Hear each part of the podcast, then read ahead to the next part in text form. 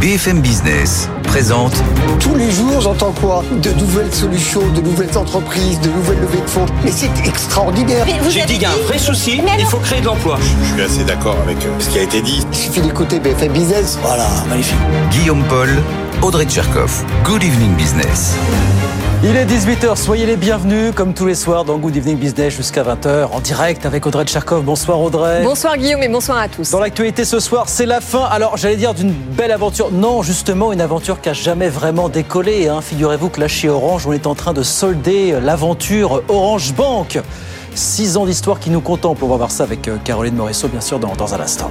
Et puis on en parlait déjà hier soir, la fameuse déclaration des biens immobiliers qui met les agents des impôts en grande difficulté sera aussi à l'ordre du jour ce soir. hein. et c'est le syndicat solidaire Finances Publiques euh, qui a eu des mots très durs vis-à-vis de sa hiérarchie qui sera avec nous dans 10 minutes euh, pour en parler. Gros sujet. Et puis Michel-Édouard Leclerc en a remis une petite pièce ce matin qui le dit clairement. Les négociations avec les industriels n'ont pas redémarré contrairement à ce qu'il nous avait promis. Alors est-ce que ça veut dire que Bruno Le Maire va devoir sortir les, les sanctions on en parlera tout à l'heure dans le grand débat tout à l'heure, 18h30, 19h. Voilà le programme, non exhaustif comme toujours, parce qu'on est ensemble pendant deux heures sur BFM Business. C'est parti. Good evening business, le journal. Donc, oui, il y a conseil d'administration en ce moment chez Orange pour fixer a priori, a priori, le sort d'Orange Bank. Bonsoir Corinne Morisseau. Bonsoir. C'est la fin d'un feuilleton, on le disait, qui nous a tenus en haleine six ans. Et ça n'a pas marché. Pourquoi? Est-ce que ça n'a pas marché Alors parce que rien ne s'est passé comme prévu. hein. Sur le papier, euh, c'était pourtant une belle idée. On est en 2007 quand Orange décide de se lancer euh, dans la banque. Le gouvernement vient de mettre en place la portabilité du compte bancaire, donc de quoi faciliter le changement de banque. Orange compte euh, s'engouffrer euh, dans la brèche hein, pour proposer toutes sortes de produits bancaires à ses clients, dans ses boutiques qui ne désemplissent pas, contrairement aux agences bancaires qui à l'époque sont vides. Le problème, c'est qu'Orange Bank veut aller vite très vite, trop vite sans doute, et euh, qu'il choisit le mauvais partenaire. hein. Dès le départ, il fait les mauvais choix. Il décide de s'allier à Groupama euh, Bank, qui est euh, réputé pour avoir une structure informatique complètement obsolète. Donc Orange va du coup devoir investir massivement pour tenter de rectifier le tir. Derrière, les synergies ne fonctionnent pas. hein. Les clients de la téléphonie se ruent pas sur les produits euh, bancaires.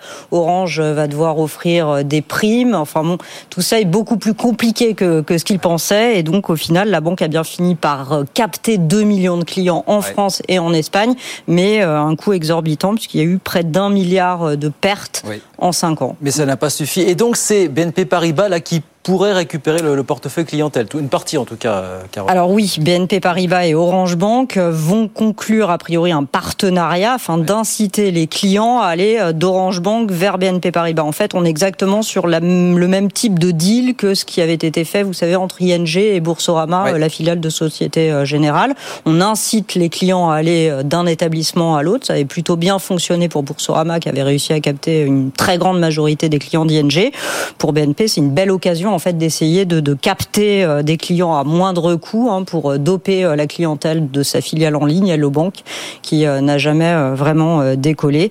Tout ça sans avoir à racheter Orange Bank et donc sans avoir à gérer ni la structure ni les salariés. Ben voilà, donc pour l'épilogue de ce feuilleton Orange Bank. Alors, est-ce que ça veut, merci beaucoup Caroline, est-ce que ça veut dire que tout va bien dans le meilleur des mondes pour les autres banques en ligne dont on vous parle régulièrement? On parlera ça tout à l'heure à 19h15 avec un spécialiste du secteur bancaire sur, euh, sur BFM Business. 19h04, il se passe des choses chez Orange, il se passe aussi des choses du côté de Technip, la société parapétrolière Technip. Bonsoir Mathieu Pechberti. Bonsoir. Parce que Technip vient d'accepter de payer un peu plus de 200 millions d'euros d'amende pour échapper à des poursuites pour des faits de corruption en Afrique que le groupe d'ailleurs a lui-même reconnu. C'est ça Mathieu hein, Oui, exactement. C'est 209 millions d'euros pour être précis. Vous vous souvenez qu'il y avait une, une amende très importante de plus de 3 milliards d'euros qui avait été infligée par la justice, alors plusieurs justices européennes, mais notamment la justice française à Airbus. Donc là, c'est vraiment un record. Euh, 209 millions d'euros pour euh, Technip. Euh, Technip, vous savez, c'est une société de services pétroliers qui en gros dessine, conçoit et installe les plateformes pétrolières. Et donc ils ont effectivement reconnu un plaidé coupable à la française, un peu sur le même sur le même modèle que la justice américaine, avoir corrompu des agents publics en Afrique. Alors il y a plusieurs affaires, mais en gros la justice française en a épinglé deux au Ghana et en Guinée équatoriale. C'est euh, sont des faits assez anciens en 2008 où entre guillemets, comme ça se fait quand même dans beaucoup de pays euh, d'Afrique et aussi au Moyen-Orient ou en Asie. Technip a, a, payé un intermédiaire pour obtenir, en tout cas pour négocier un projet, un contrat, et cet intermédiaire, on parle de sommes de 9 millions d'euros environ, et une partie de ces sommes ont été reversées à des dirigeants politiques à la fois proches du gouvernement du Ghana et en Guinée mmh. équatoriale. C'est la même chose. Alors ça fait cinq ans hein, que le parquet national financier enquêtait euh, sur ces dossiers. Donc Technip a reconnu avoir agi euh, euh, pour des faits de corruption, accepte de payer cette amende qui tombera dans les, dans les caisses de l'État français pour mettre fin à ces poursuites. Ce qui est intéressant, c'est de voir que ce n'est pas la première condamnation, puisqu'il y a quatre ans, pardon, en 2019, Technip FMC, qui était le groupe franco-américain qui chapeautait ces activités, avait déjà euh, transigé avec la justice américaine et aussi oh. avec la justice brésilienne, puisqu'il y a d'autres dossiers dans ces pays-là, euh, pour euh, des faits similaires, en tout cas sur le mode opératoire, c'est-à-dire des faits de corruption. au Brésil, avec le géant pétrolier Petrobras et également en Irak. Et là, c'est la justice américaine qui avait mis son nez dedans puisque c'était des faits qui remontaient aux années 2003-2013, juste après la guerre en Irak, quand les Américains contrôlaient le pays. Et ben voilà pour cette amende. Donc le groupe technique accepter de, payer aujourd'hui un peu plus de 200 millions d'euros. Je vous garde 30 secondes, Mathieu, parce qu'il se passe aussi des choses du côté d'Atos, la CS2I. Il y avait l'Assemblée générale des actionnaires aujourd'hui et on sait que certains actionnaires voulaient euh, faire sortir le président du conseil d'administration, Bertrand Meunier, dont on apprend qu'il a réussi à sauver sa place finalement ce soir euh, en quelques secondes, Mathieu. Oui, exactement. Il y avait le, effectivement l'actionnaire Sycomore qui avait présenté une résolution pour euh, révoquer le président euh, Bertrand Meunier. Cette proposition a été rejetée à 67%. Donc, par définition, Bertrand Meunier reste président d'Atos. C'est effectivement la fronde des actionnaires qui était assez forte. Hein. Il y a six mois, on en a beaucoup parlé ici. En tout cas, c'est largement essoufflé ces dernières semaines. Et le président d'Atos reste en place. Et pour le moment, la scission du groupe, on sent qu'elle est un petit peu mise entre parenthèses. Une tentative de faire, euh, d'installer l'ancien patron des SAP, notamment Léo Apothécaire, qui était venu nous voir d'ailleurs sur BFM Business. Hein, mais qui Léo Apothécaire, effectivement, qui, va, euh, qui ne viendra pas chez Atos. Qui va devoir patienter en tout cas. Merci beaucoup Mathieu. Mathieu Pechberti avec nous sur BFM Business. Dans l'actualité également, cette guerre des semi-conducteurs qui continue entre l'Amérique et la Chine. Les Américains, d'après la presse anglo-saxonne, envisagent de nouvelles sanctions et notamment de réduire la voilure sur les puces. Les exportations de puces destinées à l'intelligence artificielle. On vous raconte ça tout de suite. La guerre des puces s'intensifie. Le premier coup de semonce remonte au mois d'octobre dernier. Le gouvernement américain a annoncé de nouvelles règles pour contrôler les exportations des puces les plus puissantes vers la Chine et court-circuiter l'industrie locale ultra dépendante des semi-conducteurs américains. Mastodonte du secteur, l'américain Nvidia avait réagi en développant des puces destinées à l'IA moins puissantes, mais les nouvelles restrictions concerneraient aussi ces semi-conducteurs destinés au marché chinois. Un coup dur pour Nvidia qui continue de faire pression sur une administration Biden, tiraillée entre la protection de ces technologies sensibles et la volonté de minimiser les effets sur l'activité des entreprises. Les États-Unis essayent de trouver des appuis. Joe Biden défend l'idée d'une alliance baptisée Chip 4. On y retrouverait Taïwan, le Japon ou encore la Corée du Sud. L'objectif, renforcer la chaîne d'approvisionnement et surtout s'assurer que ces puces ne prennent plus la route de la Chine. Étienne Henry avec nous sur BFM Business et puis ça se précise le mariage un peu précipité entre UBS et Crédit Suisse euh, risque de faire beaucoup de dégâts. D'après l'agence Reuters, ce sont jusqu'à 30% des effectifs cumulés des deux groupes, c'est-à-dire 35 000 emplois qui pourraient être supprimés. Le euh, patron d'UBS, cela dit, avait mis en garde au début du mois de, de juin contre des risques de décision douloureuses. Je cite, après ce rachat, 18h09, on va sur les marchés. Votre rendez-vous avec Prime Alliance expert SCPI et épargne immobilière pour les particuliers et professionnels du patrimoine. Les marchés, Étienne Braque, bonsoir depuis Euronext à la Défense pour BFM Business. On s'est, semble-t-il, offert une belle petite séance là aujourd'hui, Étienne. Hein?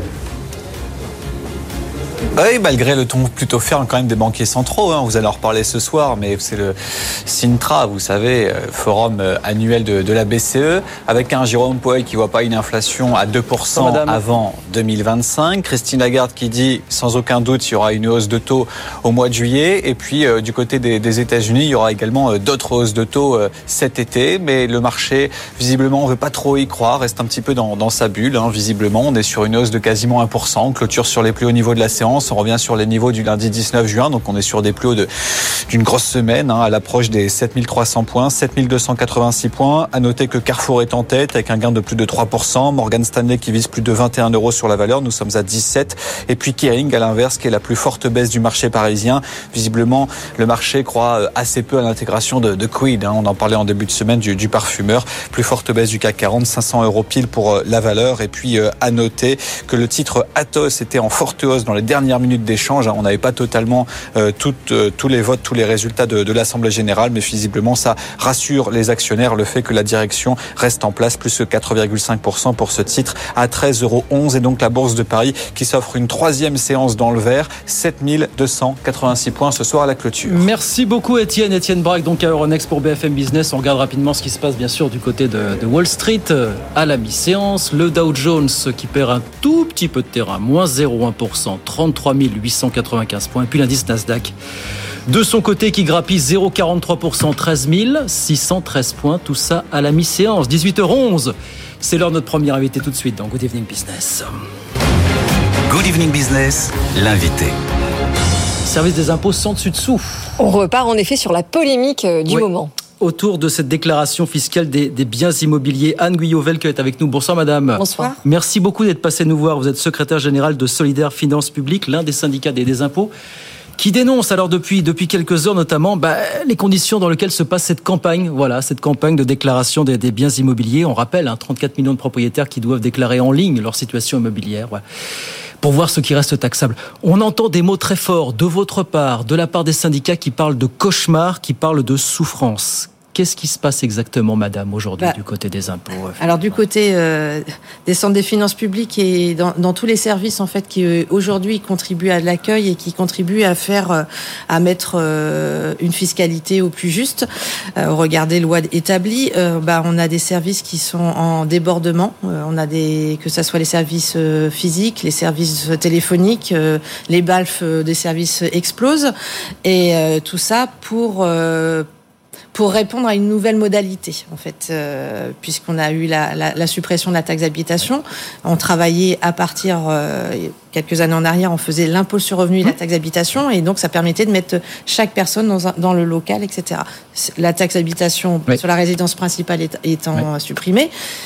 Nouvelle modalité euh, de déclaration. Le sujet euh, difficile, c'est qu'en fait, on se retrouve dans une déclaration qui est complètement dématérialisée, à la différence, par exemple, de la déclaration d'impôt sur revenu, où on a encore 3 millions de contribuables qui, déposent encore en papier. Et donc là, une obligation déclarative dématérialisée, avec un panel, comme vous le disiez, 33 millions de propriétaires qui doivent faire cette démarche, avec des services en sous-effectif chronique depuis de trop nombreuses années. Et ben là, on, a, on va dire que la- les conjonctures euh, se sont rencontrées et font qu'aujourd'hui, on est en en euh, nous on a appelé ça un fiasco parce que c'est euh, c'est euh, à la fois de la part de on a eu monsieur Attal qui lors de la conférence de presse du 13 avril qui invitait les gens à venir chez nous. Pour le coup ils sont ils sont là ils sont présents mais dans des conditions de réception déplorables et des conditions pour les collègues. Mais alors justement, donc on comprend bien le problème. Si on parle des, des solutions possibles, est-ce que le fait que l'échéance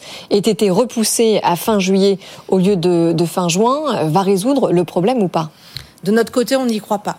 Alors pourquoi Parce que ça, là aujourd'hui, il reste euh, 10 à 12 millions de, de contribuables qui n'ont pas fait cette déclaration en, en 30 jours.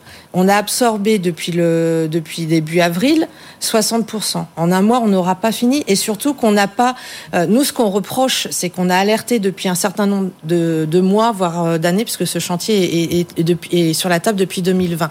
On, on reproche qu'il n'y ait eu aucune anticipation, qu'il n'y ait pas eu une matérialisation de, de un imprimé pour aider les, les, les populations les plus en difficulté avec la démarche en ligne.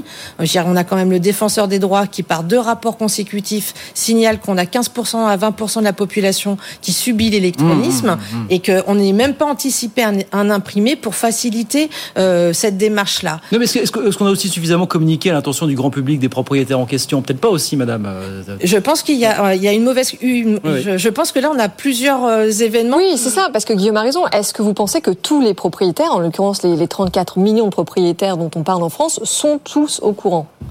Je pense qu'ils, alors maintenant ils le sont tous, mais euh, je pense qu'ils ne l'étaient pas tous, euh, puisque tout est dématérialisé. Donc les, les alors même s'il y a, il y a une des informations larges, mais euh, on, les contribuables n'ont pas, ce qui est normal, c'est une nouveauté qui arrive euh, dans, dans le paysage de, de la fiscalité, on va dire ça comme ça. Donc euh, normal que le, tout le monde n'appréhende pas, euh, et, et normal et pas normal que nous on soit pas en capacité de répondre à toutes ces attentes. Vous avez, là. vous avez des mots forts quand même, on vous lisait hier, vous, je, je vous cite, cette campagne est représentative de toutes les erreurs et errances dont est capable l'administration française. On sent qu'il y a un passif quand même dans, dans ces Ah oui. mots hein, de votre part. hein. Bah, au sein de la direction générale des finances publiques, oui, il y a un passif.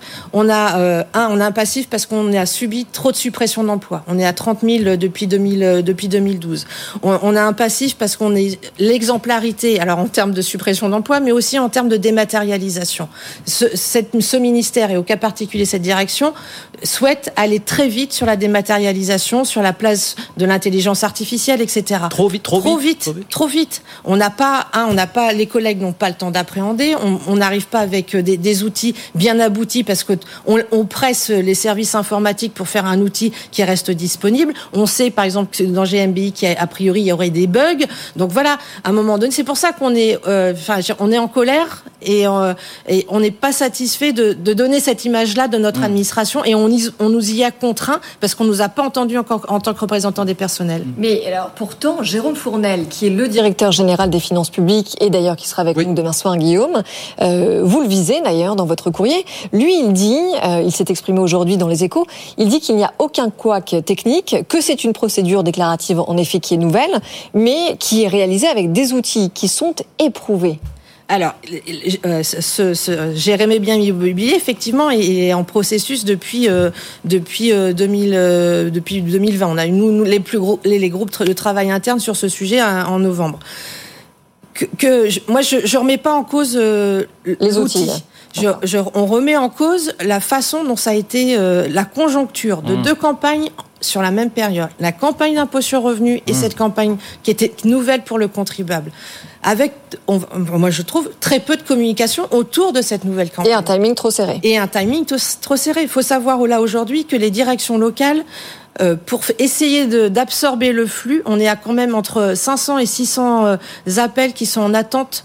Là, moi j'ai eu les derniers chiffres à 16h30. Derrière le numéro d'appel, il y a 500 à 600 euh, appels en attente pour 17 centres de contact et pour euh, plus de plus de 700 agents qui répondent. C'est beaucoup. C'est beaucoup. Aujourd'hui, j'ai eu des, des statistiques. euh, par exemple sur Poitiers, euh, sur depuis le début de la semaine, ils ont re- euh, reçu 500 personnes, donc 450 sur euh, Jérém et biens immobiliers. Donc on- il y a bien un souci. Ça veut dire que la dématérialisation, elle ne répond pas aux services publics. Et Justement, voilà. justement, on nous parle de plus en plus de dématérialisation. On nous, on est, nous vendant l'idée que la dématérialisation, c'est aussi de la simplification finalement. Non, vous nous démontrez que ça n'est pas le cas aujourd'hui. C'est ça. Et alors, je, je vais, je vais vous faire. On nous vend souvent euh, dématérialisation pour nous. Côté euh, Oui. euh, interne, on Oui. va dire, on nous le vend comme un allègement des tâches. Côté contribuable, on le vend comme une mesure de simplification. Là, on voit bien que c'est pas une mesure de si- simplification. Et nous, de l'autre côté, là, on va voir du travail en plus. Je vous explique parce que là, les, les contribuables qui ne peuvent pas le faire en ligne, là, on va leur dé- les directions vont distribuer dans les accueils des, des imprimés Ouais. qu'ils ont fait eux-mêmes. hein. Chaque direction a fait son modèle, donc c'est assez assez compliqué. Ça fait que les centres de contact, les collègues qui sont derrière, n'ont pas le modèle type, donc ne peuvent pas accompagner jusqu'au bout euh, les contribuables. Et donc, on leur fait remplir cet imprimé-là. Les collègues, on les fait saisir, alors que normalement, on ne devrait plus saisir. Et pendant qu'ils font ça, mais ils ne saisissent pas les, les 3 millions de déclarations d'impôt sur revenu papier. Et là, on sent qu'il y a une pression. On- enfin, c'est on n'a jamais vu ça. Alors moi, la, la simplification, oui, à, con- à condition qu'elle soit réelle. Pour l'instant, elle ne l'est pas. Oui. Et nous, on est sur euh, un service public euh, de la DGFIP renforcé et réhumanisé. Je veux dire, on peut pas laisser une partie des- de la population sur le bas côté. Je pense que quel que soit le service public, je pense que ça, ça doit être entendu, y compris Oui. par les responsables politiques. Et alors, vous mettez aussi le doigt sur le fait, en effet, que les effectifs n'ont de cesse euh, de baisser depuis grosso modo 10 ans et qu'en gros, il faudrait se mettre à réembaucher. Mais est-ce que vous réussissez à embaucher? Alors, la question, alors si c'est la question de la- l'attractivité Bah oui. euh, que vous me posez, alors déjà nous, euh, on- alors effectivement il y a des recrutements, mais on est toujours en suppression d'emplois. Là sur le prochain, jusqu'à la fin du quinquennat, on va avoir au minimum 3000 emplois parce qu'on s'attend à un peu plus. 3000 emplois donc. Effectivement là, on a des recrutements un peu plus massif parce qu'on a des départs à la retraite qui sont assez conséquents.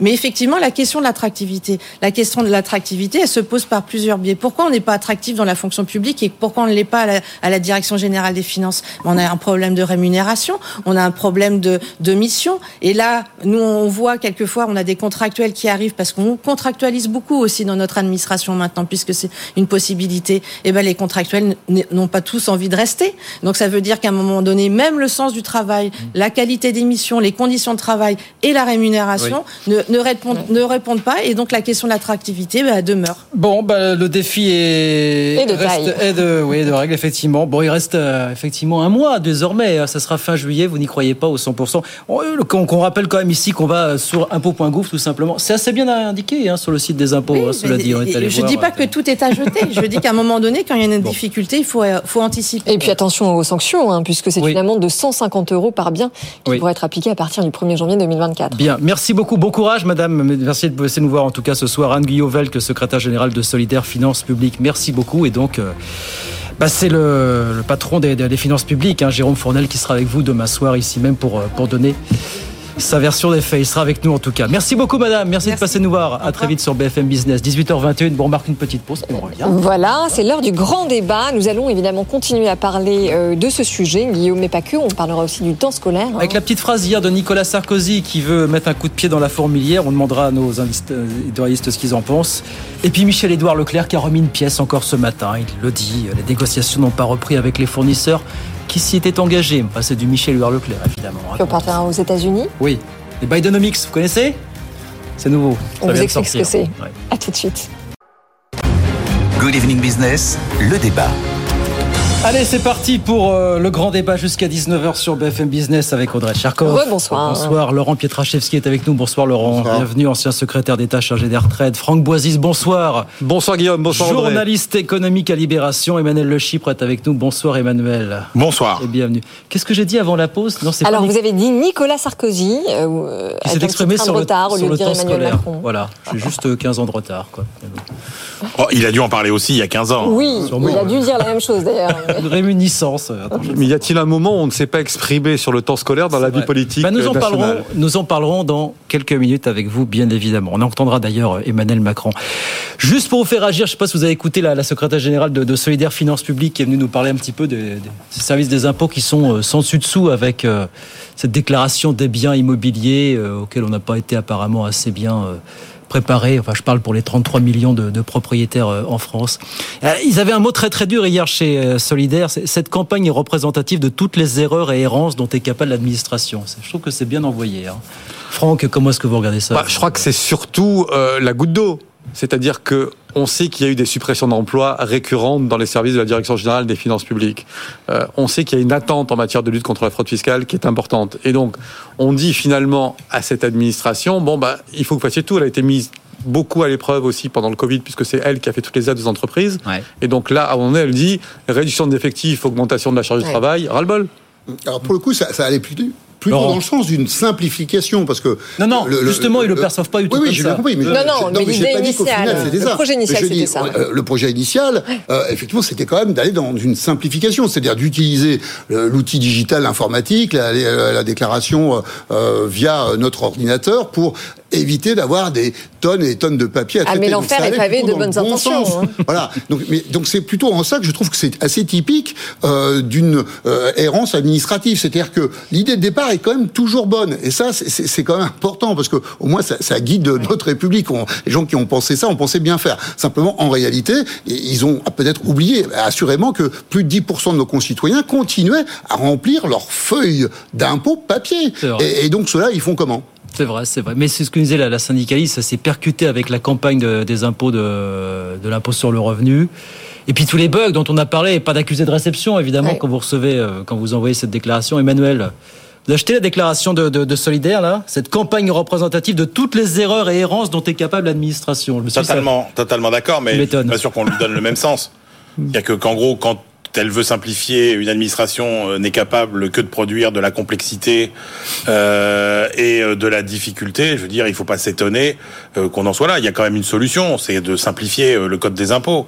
Et de supprimer euh, effectivement, euh, encore une fois, le, le, la réflexion qui consiste à dire la complexité est telle qu'il faudrait embaucher encore plus parce que ces gens-là ne sont capables de fabriquer que de la complexité et de la technicité puisque c'est leur raison de vivre. C'est la raison de vivre de l'État d'ailleurs de fabriquer de la norme, de la complexité. Bien sûr que si. Or c'est pas des gens productifs. Emmanuel, sont Voilà, têtus. La retenue à la source a quand même été Exactement. une simplification qui a été réussie alors qu'on l'a. On, été- lui promettait les pires mots et les pires ça a bugs. été préparé pendant des années. Ça fait des années que c'était prêt. Oui, alors là, c'est vrai qu'il y a, y quand même un vrai prêt. souci de euh, timing qui était beaucoup trop serré. On s'est bien rendu compte euh, au 30 juin que seulement 50% des propriétaires avaient rempli leur euh, déclaration en ligne. Personne n'était au courant. Parce Oui, voilà, exactement. Donc un, un vrai Oui, déficit a- de communication a- et un timing trop serré. Il y a un problème Ok. effectivement de communication et de sensibilisation, c'est-à-dire que finalement le contribuable se dit quand j'ai fait ma déclaration sur les RPP, sur l'impôt sur le revenu, je me suis acquitté de mes tâches fiscales.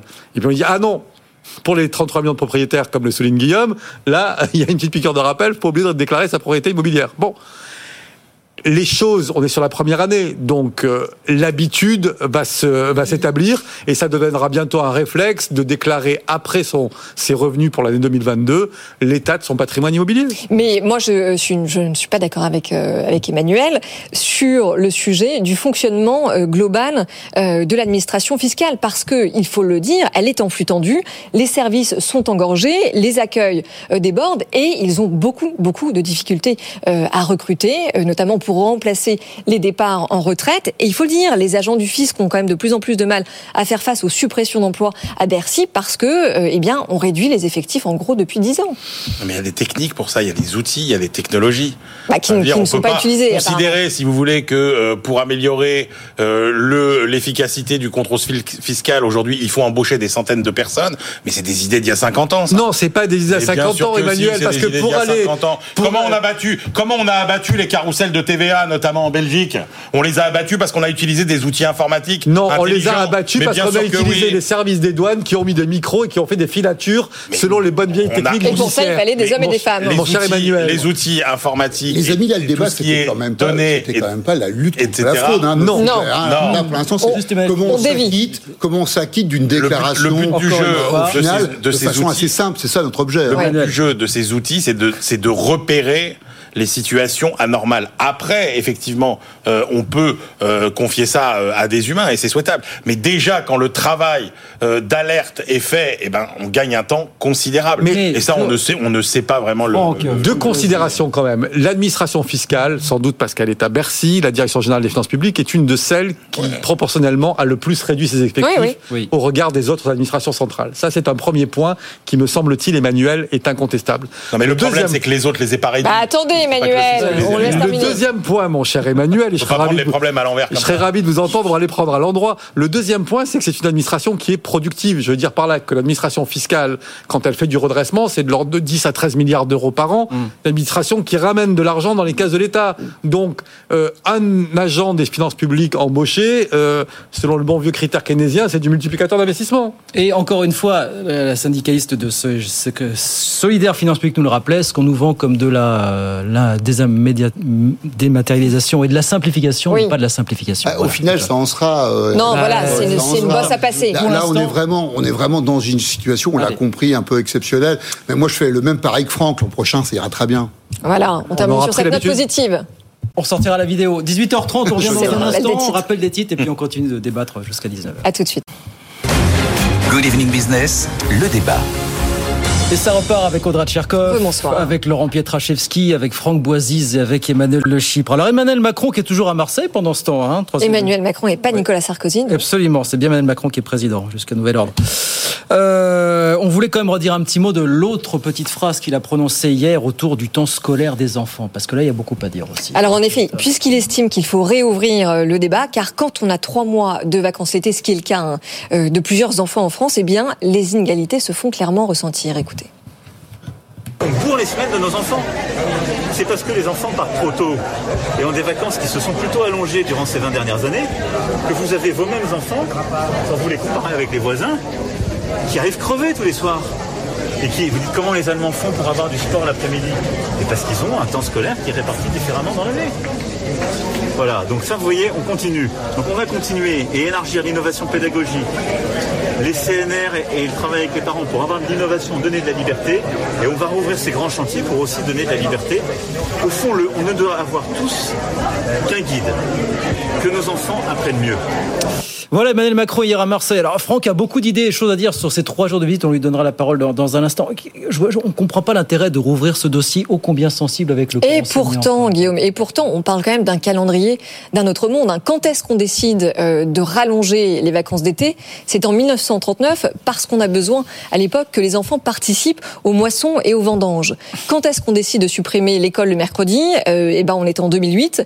Euh, est-ce qu'on se pose la question à l'époque d'alléger les programmes pour justement ne pas euh, alourdir le temps de concentration des enfants? On ne, on ne s'est jamais posé cette question. Ça a évidemment rendu plus difficile les apprentissages aux savoirs fondamentaux. Ça explique en partie d'ailleurs le recul de la France et en maths et en français. Et toutes les études scientifiques le montrent. On est complètement, on est en, en déconnexion totale quand on regarde les rythmes scolaires et les rythmes de l'enfant. Donc bien sûr qu'il faut revoir le calendrier, mais il faut aussi revaloriser eh bien les salaires des professeurs, euh, mieux gérer leur formation et vraiment euh, faire de l'éducation euh, un vrai enjeu national. Est-ce que vous êtes d'accord Est-ce qu'il faut, je dirais pas dégonfler le mammouth parce que ça passe très mal, mais revoir ça de fond en comble, quitte à rallumer quelques, quelques bonnes guerres finalement bon, Je pense qu'Audrey, vous avez quand même donné quelques bases qui sont très intéressantes parce que je crois qu'on pourrait tous souscrire à ce que vous avez posé.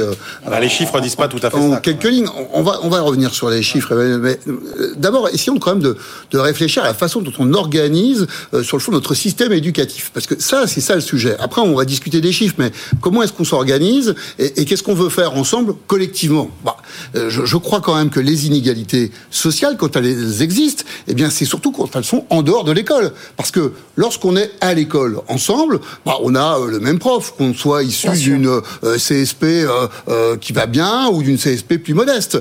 Mais je crois que l'idée quand même de dire on, on augmente le temps de présence à l'école et regardons après ce qu'on va y faire, mais y compris peut-être pour faire plus d'activité physique. On sait bien que c'est un, un, des leviers de comparaison qu'on a avec, comparaison avec l'Allemagne. Bah, du coup, on va sans doute être amené à repenser la façon dont on organise le temps scolaire et le rapport entre le temps scolaire et le temps de vacances. Emmanuel bah, c'est bien beau tout ça, euh, mais je veux dire, ça fait des années qu'on le dit, qu'on veut le faire.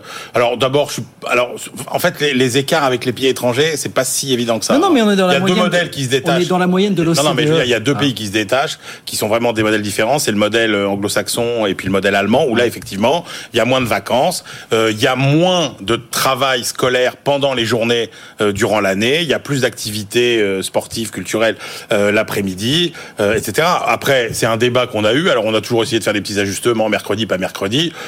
Enfin, je veux dire, ça n'a pas empêché nos élèves de dégringoler dans tous les résultats et dans tous les classements internationaux. Le fait qu'effectivement les, les, les, écarts aujourd'hui euh, se creusent euh, dans euh, le temps de loisirs ce qui est au cœur du dernier livre d'Olivier Babot, d'ailleurs, mmh. la, la, tyrannie du divertissement, c'est vrai. Mais après, il est là le problème. Une, oui, mais une fois qu'on a dit ça. Non, pas une fois qu'on a dit ça, Emmanuel. Si, le problème n'est si. pas dans le temps scolaire, mais dans le temps non scolaire. Oui, parce que les inégalités, oui, elles Franck, se creusent pas ton dans temps, la classe. Ton temps non scolaire, il sera, tu peux l'étaler différemment sur l'année, mais il sera le même. Donc, ça changera pas fondamentalement mais bien dans, grand chose. Aussi, parce que c'est sur le temps non scolaire, Emmanuel, qu'il faut et, agir pour essayer attendez. de réduire les Alors, inégalités. C'est sur le temps non scolaire qu'il faut agir. Alors, encore une fois, c'est formidable. Donc, créons plein d'activités. Je vous rappelle que quand on a voulu, ne serait-ce que créer une demi-heure, euh, d'activité euh, le, le, à l'école primaire le soir, ça a été un bordel sans nom parce qu'il n'y avait pas les gens, il n'y avait pas les qualifications, il fallait pas le faire, il y avait pas une demi-heure, mais les ça, machins, etc. Non, mais si vous voulez, après les IFO, les IFO, tout ça c'est très bien, mais ça fait des années qu'on fait les mêmes propositions, qu'on se bute, qu'on bute sur toujours les mêmes trucs, c'est-à-dire sur les profs qui vous disent oui, mais résolvons d'abord tous les autres problèmes, etc.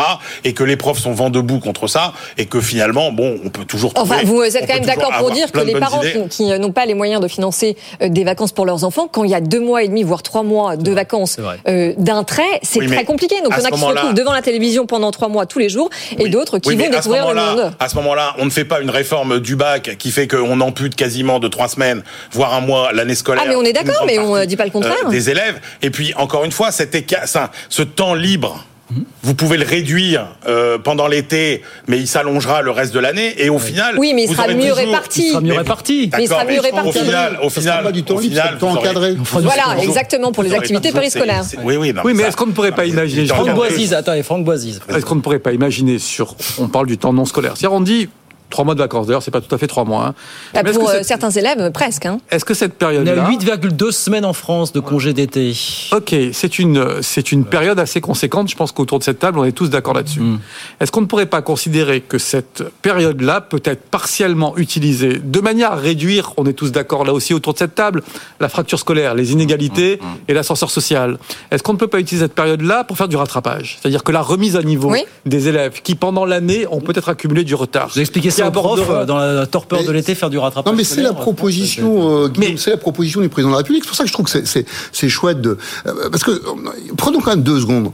Pourquoi c'est important, même si Emmanuel là, il, il a pas tout à fait tort en disant mais on n'arrive jamais à faire avancer schmilblick, on en parle, on parle. Déjà, on en parle, c'est pas tabou. On peut quand même se dire les choses entre nous et on peut se dire les choses la public sur le fait que oui, il y a- il y, a un problème d'équité scolaire et ça se fait essentiellement lorsqu'on est hors de l'école ou hors du collège. Donc revisitons nos organisations. Là où Emmanuel a raison, c'est que effectivement on a euh, un dispositif d'éducation nationale qui est relativement lourd, relativement difficile à faire bouger, et que euh, il faut le faire avec euh, un accompagnement du changement. C'est-à-dire qu'il faut prendre un peu de temps avec les enseignants, il faut les associer euh, à, à la réflexion. Et puis il n'y a pas que les enseignants, il y a les parents. Donc c'est vrai, c'est vachement dur à faire. C'est plus simple à faire bouger euh, euh, dans un studio cinq personnes euh, qui réfléchissent que de faire bouger un million de euh, d'enseignants. Mais euh, il Ah, mais faut. ce que je veux dire. Laurent, c'est que c'est beaucoup plus simple de prendre le problème par le bout de l'occupation du temps libre, c'est-à-dire effectivement, ça me paraît moi beaucoup plus simple de recréer des colonies de vacances, de recréer ce qu'on appelait alors un mot, il y en a plein, mais je sais même pas si Audrey sait ce que ça veut dire,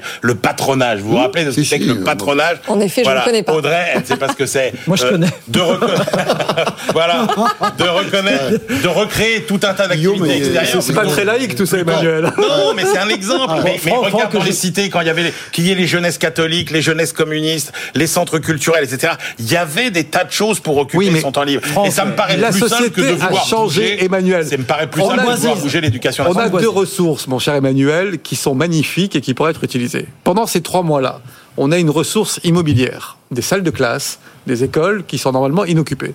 On a une ressource Ils sont pas chauffés, pas climatisés, etc. Oui, enfin, été, Bah, on est- pour on les choses- ce. Bon, et on a une autre ressource qui est magnifique, c'est 800 000 enseignants.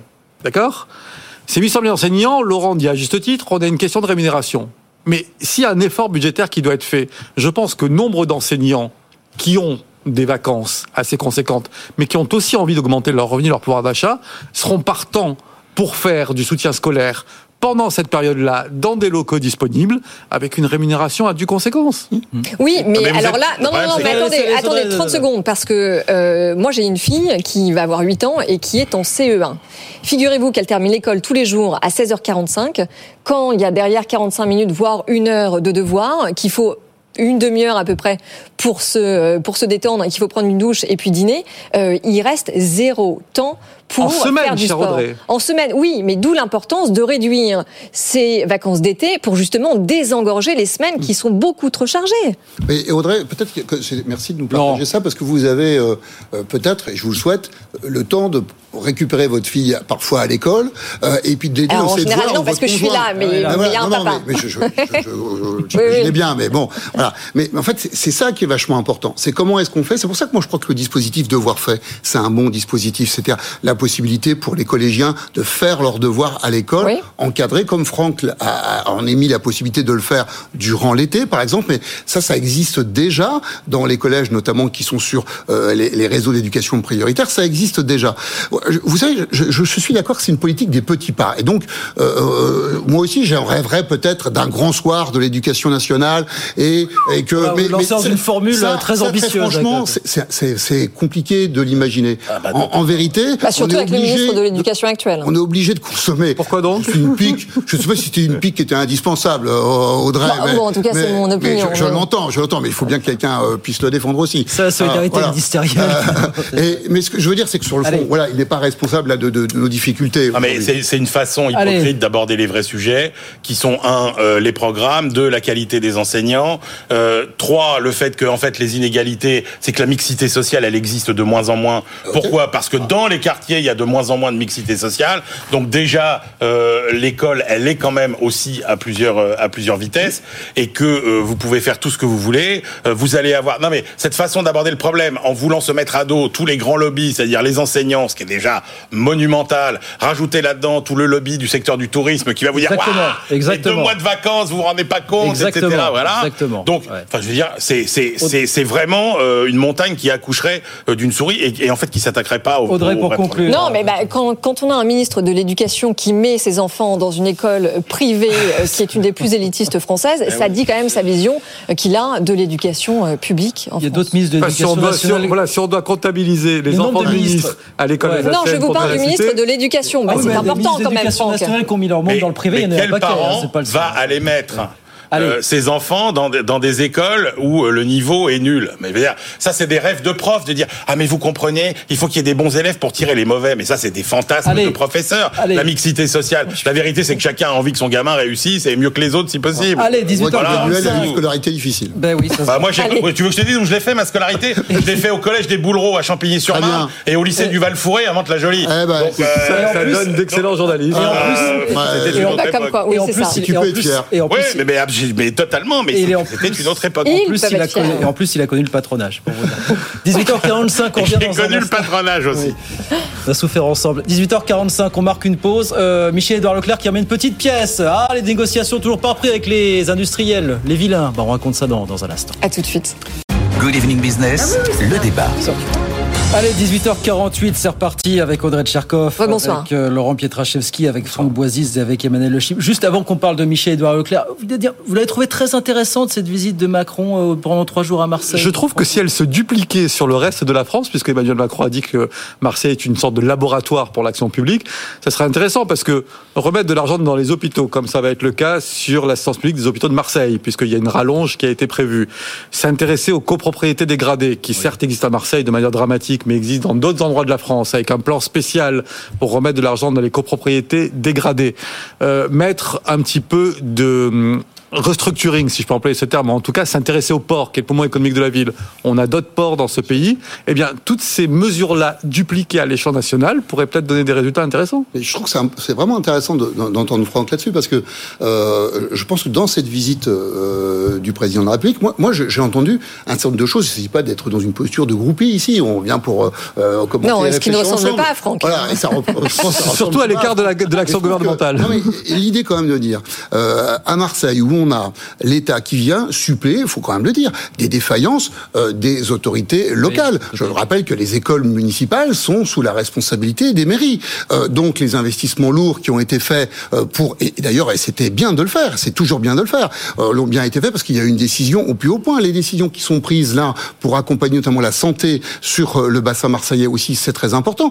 Et sur le fond, beaucoup de choses de ce qui ont été dit vont être développées dans le plan quartier 2030. Oui. C'est que euh, il y a euh, notamment vendredi euh, une communication qui sera faite qui va s'inspirer de beaucoup de ce qui a été dit aujourd'hui à Marseille pour l'ensemble du territoire. Oui, mais en gros, ce que vous dites, c'est que finalement, le président de la République fait le job euh, des acteurs locaux qu'ils ne font pas. Bah, écoutez, je trouve que les acteurs locaux ont parfois la dent dure avec le gouvernement ou avec le président de la Ouais. République, et ils oublient un peu de le remercier euh, ou de remercier le gouvernement quand ils viennent à leur secours. Et Alors, veut c'est combien, dépense. c'est combien la facture des trois jours 5, Ah millions. Donc, donc, non, non, mais moi c'est très bien. Non, mais parce que depuis le début, finalement, à part dépenser du pognon, que ce soit pour l'école, etc. oui, mais quand il est bien dépensé, Qu'est-ce- qu'est-ce Emmanuel. qu'on fait? Mais quand il est bien dépensé, ça n'a pas de sens. Ah, d'accord. dire ça, Même quand il est bien dépensé Mais ça veut dire que quoi ça donne bien des résultats, dépensé? On ne saura pas s'il est bien dépensé. Ah bah si, quand on rénove une école et que les enfants Mais- apprennent dans des conditions Bien sûr. D'accord. correctes, c'est de l'argent qui est bien mais, dépensé. mais oui. d'accord, sauf que quand on a la dette qu'on a aujourd'hui et qu'on nous dit qu'il faut réduire les défis, vous voyez bien que tout ça est totalement incohérent. Donc moi, on est à la limite de la fuite en avant aujourd'hui. C'est-à-dire que quand vous alignez les milliards qui sont dépensés chaque jour,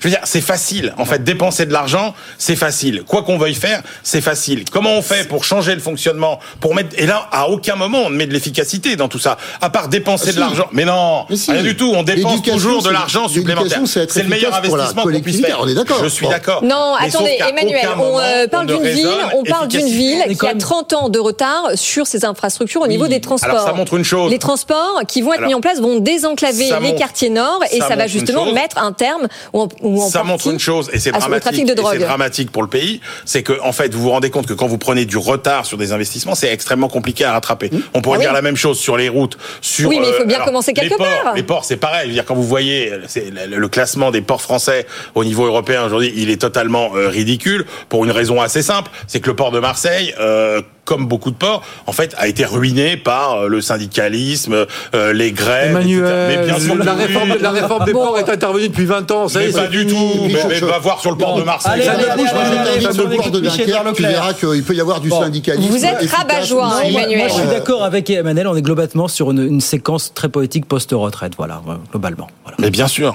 Ah, mais Alors- on peut être sur une séquence post-retraite, mais finalement, et peut-être pour conclure, ce que fait l'État sur Marseille, notamment sur les transports ou la rénovation urbaine, c'est ce qu'a fait l'État à l'époque de Borloo, sur Clichy, Montfermeil, Exactement. où on a mis du métro et du logement. Allez, Et ça a quelques marché. minutes, quelques Et minutes. ça a marché. La petite guéguerre entre la grande distrib et les industriels, ça continue. Michel-Édouard Leclerc qui a mis une petite pièce aujourd'hui, évidemment. Bah oui, enfin, on a quand même un gros souci. hein. On a quand même toujours une inflation alimentaire qui reste très élevée. L'INSEE nous dit qu'en mai, on est toujours autour des 14,5%. On devrait avoir quelques baisses de prix ici et là, mais je pense que c'est pas le sujet. Le sujet, c'est qu'on a un système de négociation commerciale qui date encore une fois d'une autre époque, euh, parce que la loi aujourd'hui, elle l'interdit hein, de renégocier entre deux périodes, et euh, il faut que euh, les pouvoirs publics prennent une disposition pour autoriser la renégociation des accords, parce que les prochains vont avoir lieu en Oui, décembre. mais Michel Leclerc, Édouard Leclerc l'a dit ce matin, ça n'avance pas. Les distributeurs, la- la- la- la- les industriels n'ont pas repris les négociations. Écoutez, tiens. Il nous propose, euh, il nous propose des cachous. Il nous propose, ça se dit plus. il nous propose des, des petits bouts de, de sucrète. Ouais. Il nous propose des petites remises, des promotions, euh, mais ils veulent pas renégocier les accords. Pourtant, Bruno Le Maire avait bien dit, euh, il y a retournement des marchés euh, de matières premières, des, des marchés de gros, en tout cas sur certains, et il nous donne pas euh, les, les remises à due proportion. Alors on va avoir sur des pâtes ou sur des huiles des moins 5% sous forme de promotion, etc. Mais c'est pas le mouvement annoncé. C'est pas le mouvement annoncé. Excusez-moi, Bruno Le Maire va devoir dégainer les sanctions, là, euh, Franck Bah, ou pour une fois, Michel-Édouard Leclerc, qui quand même euh, est omniprésent sur les plateaux, alors surtout ces derniers temps, c'est à croire qu'il a un petit lit de camp dans certains studios, mais C'est de la bonne pub, ça. Euh, mais là, euh, pour le coup, ce qu'il dit est assez factuellement vrai. C'est-à-dire que Bruno Le Maire a dit attention, euh, je vais me fâcher si euh, Hum. les industriels euh, ne se mettent pas à la table des négociations avec la grande distribution pour baisser les prix. C'est vrai que nous, à Libération, on a sondé deux ou trois patrons de grande distribution. Ils disent on a envoyé des lettres, euh, les négociations n'ont jamais commencé. Ouais. Et on est tenté de les croire.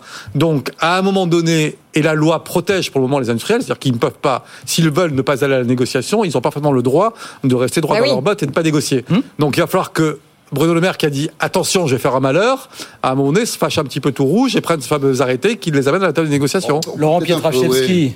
Peut-être un peu pondéré, parce que j'ai- quand même euh, passé quelques coups de fil. Vous savez que le monde de la grande distribution n'est pas totalement inconnu. On rappelle Bon, de tête DRH euh, chez Auchan, on peut le rappeler. Oui, il faut euh, juste bon sur parce que évidemment Michel Édouard Leclerc, euh, évidemment, il est une sorte de de, de, de- de porte-drapeau de sa marque en même temps qu'il s'habille en défenseur des prix. Mais bon, voilà, et après tout, c'est malin.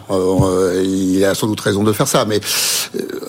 Euh, Qu'est-ce qu'on peut voir Aujourd'hui, on a entre 15 et et 20 des industriels euh, de l'agroalimentaire qui sont revenus voir euh, les enseignes pour euh, négocier, euh, effectivement, renégocier les prix dans l'engagement euh, euh, de ce que avait souhaité euh, euh, Bruno Le Maire. Comment ça se traduit? Ça se traduit de temps en temps par des baisses de prix, mais qui sont pas pérennes, effectivement, qui sont pas durables. C'est des promotions, Laurent, qui proposent beaucoup- plutôt que des baisses beaucoup, ils régulières. proposent des promotions. Bon, mais effectivement, ils sont dans le rôle, euh, là, euh, les, les fournisseurs. Bon, ils ont euh, sans doute récupéré de la marge, un, un petit peu d'oxygène euh, dans ces négociations précédentes. Ils n'ont pas envie euh, de reperdre tout ce qu'ils ont euh, donné. Donc, aujourd'hui, il faut attendre, parce que les, ces, ces renégociations ont débuté, elles ne sont pas terminé. Il faut leur donner encore un petit peu de temps. Mais je pense que euh, dans, dans ce que nous voyons aujourd'hui dans les médias, y compris ici ce soir, bah, euh, ça fait partie du rapport de force qui se joue entre euh, les fournisseurs et les distributeurs. Emmanuel, 30 Ouais, secondes, alors, alors d'abord, ça discute beaucoup plus que ce qu'on veut bien nous faire croire. Bah, a- en tout cas, ça y se traduit deux- pas dans les prix, Il y a deux hein. dissymétries, moi, qui m'amusent. C'est la dissymétrie de communication. C'est-à-dire qu'en gros, euh, les patrons de la grande distribution euh, sont devenus des véritables stars euh, que, que, que le grand public connaît. C'est-à-dire il y a plus seulement Michel-Édouard Leclerc, il y a Dominique Schelcher, il y a euh, le Patron patron, de Lidl, le patron de Lidl, j'ai oublié le nom, euh, aussi euh, qui, qui, qui Michel- est là. Michel. Mi- Michel Biérot, alors que vous n'entendez pas un industriel, alors pour plein de raisons diverses, parce que bah, chez Danone, on est encore dans la digestion euh, euh, de l'après. Euh, comment je me rappelle, j'ai un patron euh, dans. Eh ben, voilà, Faber, euh, que chez Merci. que chez Lactalis c'est pas trop de Que chez Lactalis c'est pas trop la culture, que chez Nestlé on a quelques casseroles et ça discute pas. La réalité et puis l'autre dissymétrie qui m'interpelle, c'est que est-ce qu'on a les comptes de Leclerc, est-ce que les comptes de Leclerc sont publiés? Non. Mais non, c'est pas coté. Est-ce que les comptes de Système U sont Mais publiés non, c'est pas coté. Bah Mais non. Est-ce que les comptes de Lidl sont publiés? Bah non, c'est pas c'est pas en France. Par contre, les comptes de Danone, les comptes de Lactalis, les comptes de Nestlé, on les a. Et, ouais, Donc, je et- pense et que ils les- montrent d'ailleurs Eh ben, qu'ils ont fait une très belle année voilà, 2022. exactement. On voit bien qu'ils mais ont pas- développé leur marge. Ouais, mais pas, pas, enfin, en- oui, d'accord. Mais encore une fois, moi, je pense que les distributeurs euh, en rajoutent et que euh, la, vérité est quand même en ça. Et si vous voulez, il y a des produits où les distributeurs, on se rend compte que quand vous regardez ce qu'il y a dans les marges justement des industriels et quand vous regardez les prix, bah, par exemple, si vous regardez chez Lactalis, il y a des produits comme le camembert. Quand vous regardez les comptes de Lactalis, ça a été vendu plus 6%. Ouais. Oh, dans les rayons des supermarchés, vous les retrouvez à plus 14% les camemberts. Ah bah qui s'est fait la marge entre les deux? Donc, moi je veux pas trancher, mais ce que je veux dire c'est que je suis quand même fasciné par l'espèce de bataille de communication. Oui, mais Emmanuel, qui se joue le- et il 10 faut pas secondes, être 10 dupe, il n'y a pas les, 10 secondes, il y a pas les méchants industriels d'un côté 10 secondes pour et les très gentils 10 distributeurs secondes, de l'autre. Allez, Vraiment, 10 on- secondes hors taxe. Euh, il en reste pas moins que euh, les prix et la, mar et la part de marché pardon, prise par les marques distributeurs sont quand même un révélateur du fait que les grandes marques ont sans doute, sont sans doute en train- en train de se tirer une balle dans le pied, mon cher Emmanuel. Oui, sauf que les marques distributeurs qui sont fabriquées par les grands industriels, elles n'ont pas plus augmenté que les marques distributeurs fabriquées Enfin, par toujours les est-il distributeurs. qu'au final, Mais- c'est le mais- consommateur qui paye. Et elles sont positionnées comme Oui, moins cher. absolument. Merci à tous les Comme trois toujours, d'être c'est le venus consommateur ce qui paye. soir. Laurent Pietraszewski, ancien secrétaire d'État chargé des retraites, Franck Boisis, journaliste économique à Libération, Emmanuel Le Chip. Merci messieurs, merci de venir. Merci ce à soir. vous. À très vite avec plaisir, 18h58. Bah, nous revenons euh, dans un cours. Dans un instant, avec le rappel des titres, à tout de suite.